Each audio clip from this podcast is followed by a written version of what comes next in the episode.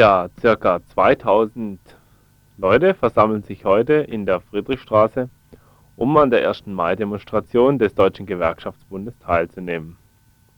Angeführt von einer Blasmusikkapelle der Deutschen Bundesbahn, die ihr soeben bewundern konntet, ging es, wie schon gesagt, durch den Stühlinger zur Max-Weber-Schule. Dort fand dann die Schlusskundgebung statt, auf der folgende Redner vorgesehen waren Otto Rieger von der Gewerkschaft Handel, Banken und Versicherungen, der Peter Dresen vom DGB Kreisvorstand, der Kamil Kahanli für die ausländischen Arbeitnehmer, die Anne Kraus als Vorsitzende des Kreisfrauenausschusses des Gewerkschaftsbundes und der Erich Wascher von der Freiburger Initiative gegen Arbeitslosigkeit beim Redebeitrag des Kollegen Otto Rieger handelt es sich um ein Referat zum Thema Situation der Arbeitnehmer im Einzelhandel. Über den Inhalt kann hier leider nicht berichtet werden, denn unser Reporter vor Ort konnte sich nicht zweiteilen, um den nun sich überschlagenden Ereignissen in ihrer Gesamtheit folgen zu können. Eine Gruppe von ca. 150 Leuten setzte sich nämlich ab und marschierte weiter in Richtung Löwenbräu-Gelände. Diese 150 Leute dachten, dass mh, hm, Sie diese Redebeiträge oder den Inhalt dieser Redebeiträge vom Gewerkschaftsbund sicher schon kennen und dann nicht so wichtig wäre. Und unser rasender Reporter beschloss, wie auch ein gutes halbes Dutzend der anwesenden Polizisten, diesem Zug zu folgen, schon allein der fröhlicheren Stimmung wegen. Diese 150 Leute bestanden, den mitgeführten Transparenten nachzuschließen, aus der Stühlinger Stadtteilinitiative, der Aktion Mietersolidarität, der Anti-NATO-Gruppe, der Knast-Gruppe, dem Türkei-Komitee. Ein Thema war natürlich auch die weltweite radioaktive Verseuchung. Tschernobyl ist überall. Und aus aktuellem Anlass wurde von einer Gruppe die Forderung nach Abschaltung des vor sich hin strahlenden AKWs Fessenheim äh, wieder aufgenommen. Ja, und dann hört nun selber zuerst mal Eindrücke von diesem Teil der Demonstration.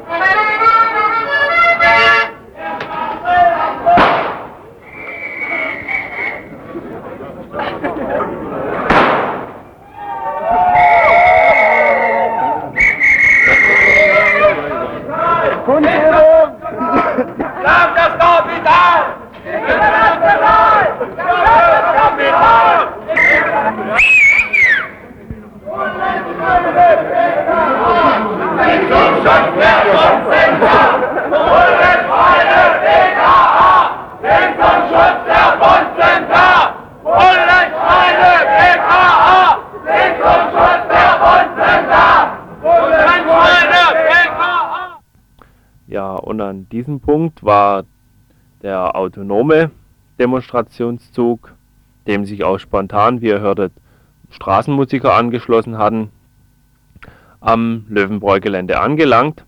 Und wenn es äh, vor der Max-Weber-Schule nicht gelungen war, die Teilnehmer, die anderen Teilnehmer an der DGB-Kundgebung zum Mitmarschieren zu bewegen, so fand man dort dann endlich einen Ansprechpartner auch an den man seine oder ihre Forderung stellen konnte.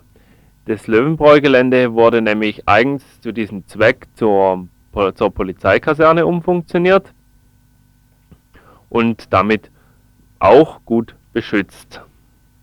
aber dennoch relativ unbeeindruckt von der uniformierten, von der unerwarteten uniformierten Zuhörerschaft, wurde dann vor dem Löwenbräu-Gelände das selbstverständlich dort auch anliegenden Thema der Sanierung dieses Geländes thematisiert.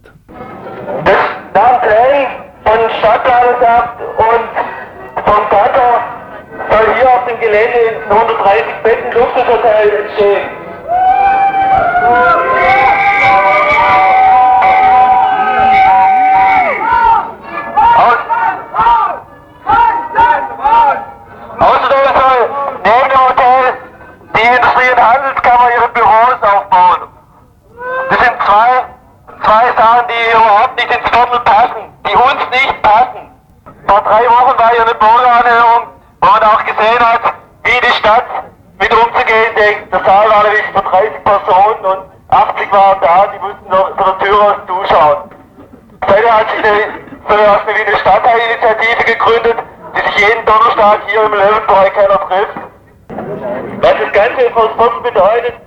muss eigentlich jedem klar sein.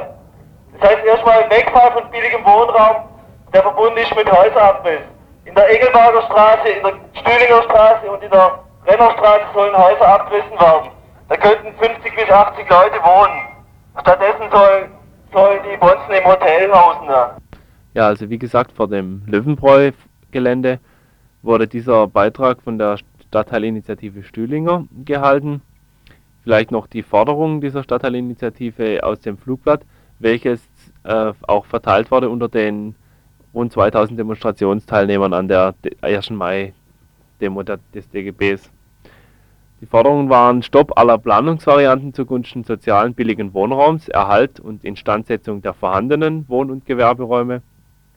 Es wurde eine erneute Bürgeranhörung in einem angemessenen Saal gefordert und als generelle Forderung kein Kongresszentrum, weil ja die Sanierung im Stühlinger auch in diesem Zusammenhang gesehen wird.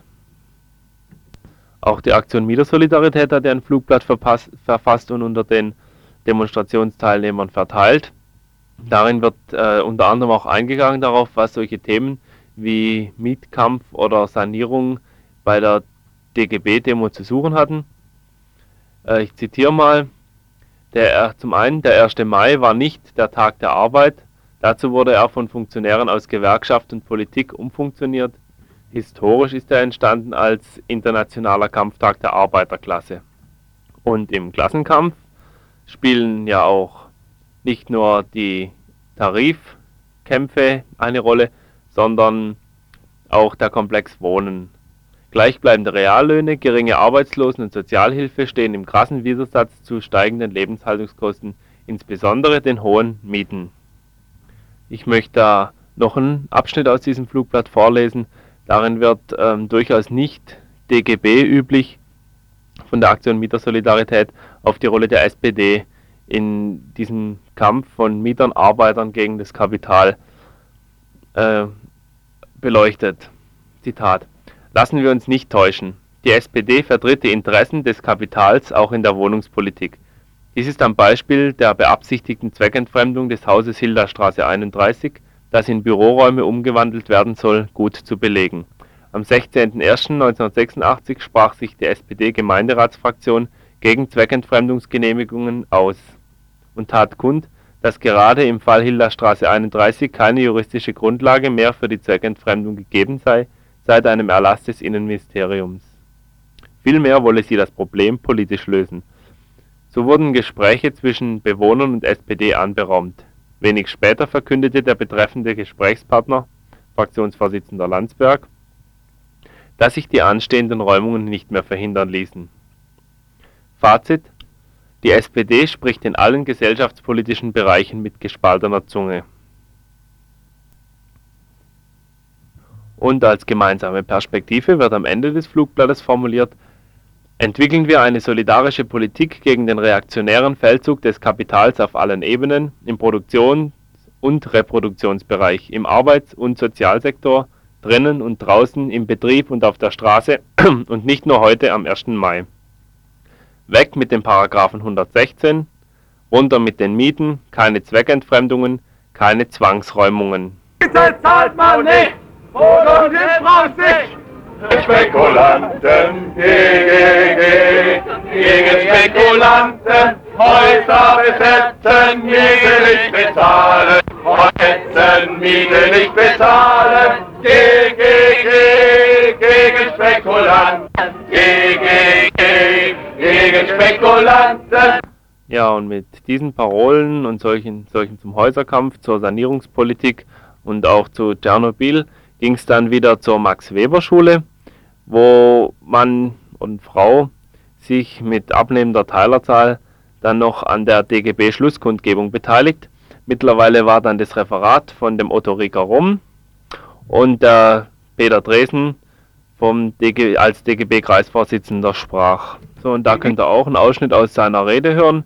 Sein Grundtenor natürlich, ähm, die böse Bundesregierung wählt beim nächsten Mal anders. Die wichtigsten Erfolge mussten erstreikt werden, sie wurden uns nicht in die Wiege gelegt. Dies ist und war natürlich nicht im Interesse der Arbeitgeber. Sie waren es, die die Gesetzesänderung wollten, letztendlich durchsetzten unter der Federführung des Ministers Herrn Blüm. Dieser findet es dann als eine Diffamierung seiner Person, wenn wir heute zu Recht behaupten, dies ist und war der schlechteste Arbeitsminister, die die, die, die, die, die, die, die Bundesrepublik Deutschland je hatte.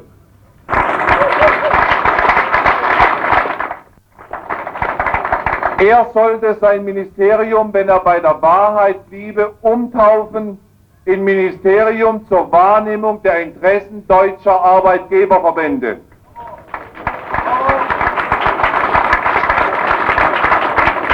Diesem Judas unter uns sagen wir heute, er muss sich nicht wundern, denn, wer, denn wer schon in, denn in der Bibel steht schon, wer Wind sät, der wird auch Sturm ernten.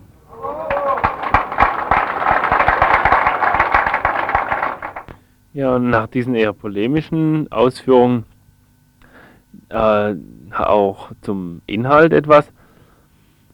Es geht im folgenden Ausschnitt von der, Rede von Peter Dresen um die von der Bundesregierung angeblich geschaffenen 500.000 neuen Arbeitsplätzen. Was mir da fehlt, ist die Frage, was für Arbeitsplätze sind es und überhaupt, ob das so stimmt, wie die Bundesregierung das darstellt. Aber hört selber, was Peter Dresen dazu meint.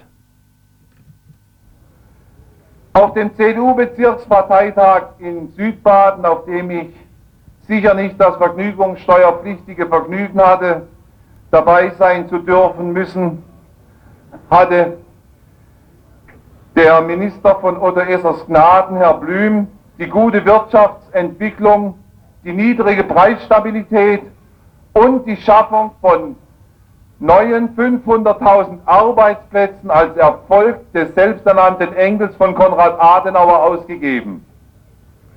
Vergessen hat er natürlich, wie das seine Art ist, zu sagen, dass sie allein von den 500.000 allein mindestens 200.000 aufgrund gewerkschaftlicher Aktivitäten neu geschaffen wurden. Einmal durch die Verkürzung der Wochenarbeitszeit und zweitens durch die Vorruhestandsregelung.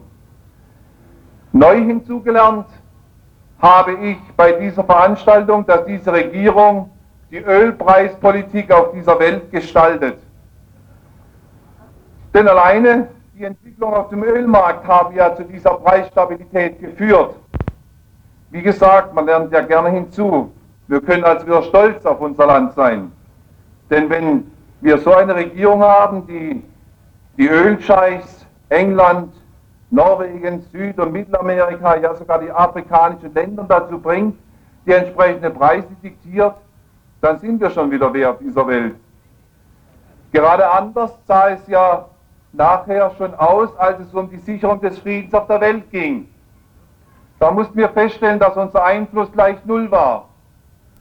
Bei dem Konflikt um Libyen war Herr Lambsdorff und Herr Strauß für die, für die volle Solidarität mit den USA Herr Kohl hätte den Konflikt anders lösen wollen, hatte jedoch großes Verständnis für die USA und der einzige, Herr Genscher, war dagegen. Sarkastisch können wir heute am 1. Mai feststellen, gemeinsam mit dieser Regierung für Krieg und Frieden. Nun wissen wir alle, und dies nicht erst seit gestern, dass dieser Oberst aus Libyen sicherlich ein Spinner ist. Ja, soweit die Rede von Peter Dresen. Wie gesagt, ihr könnt euch selber eine Meinung dazu bilden. Als nächster Redner stand, auf dem Redner, stand am Rednerpult des Deutschen Gewerkschaftsbundes der Kemal Kahanli.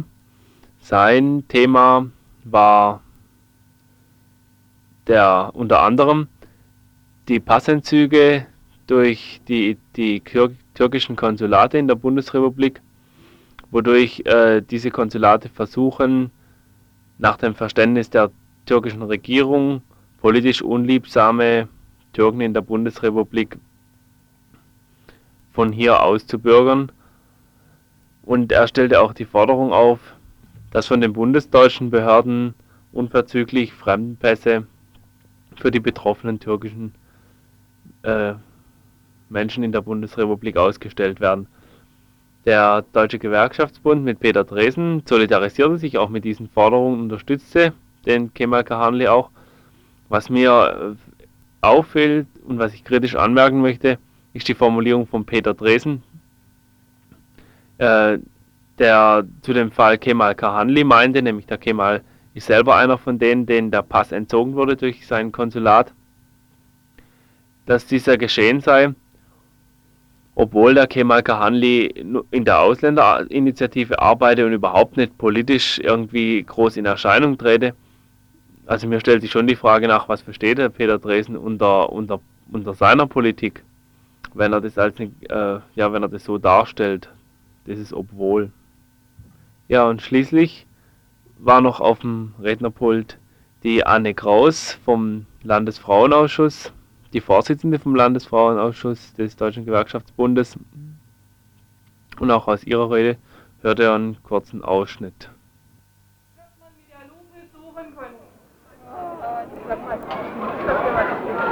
Ein weiteres Gesetz, das die Familiengründung und Planung fördern soll, ist das Bundeserziehungsgeldgesetz.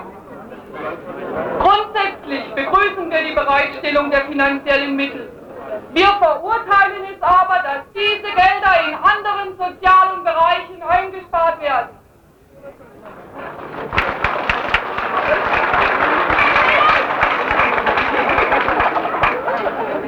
Wir durch den Etat für die wahnwitzige Rüstung, dann hätten wir ausreichende Mittel für ein beispielhaftes soziales System.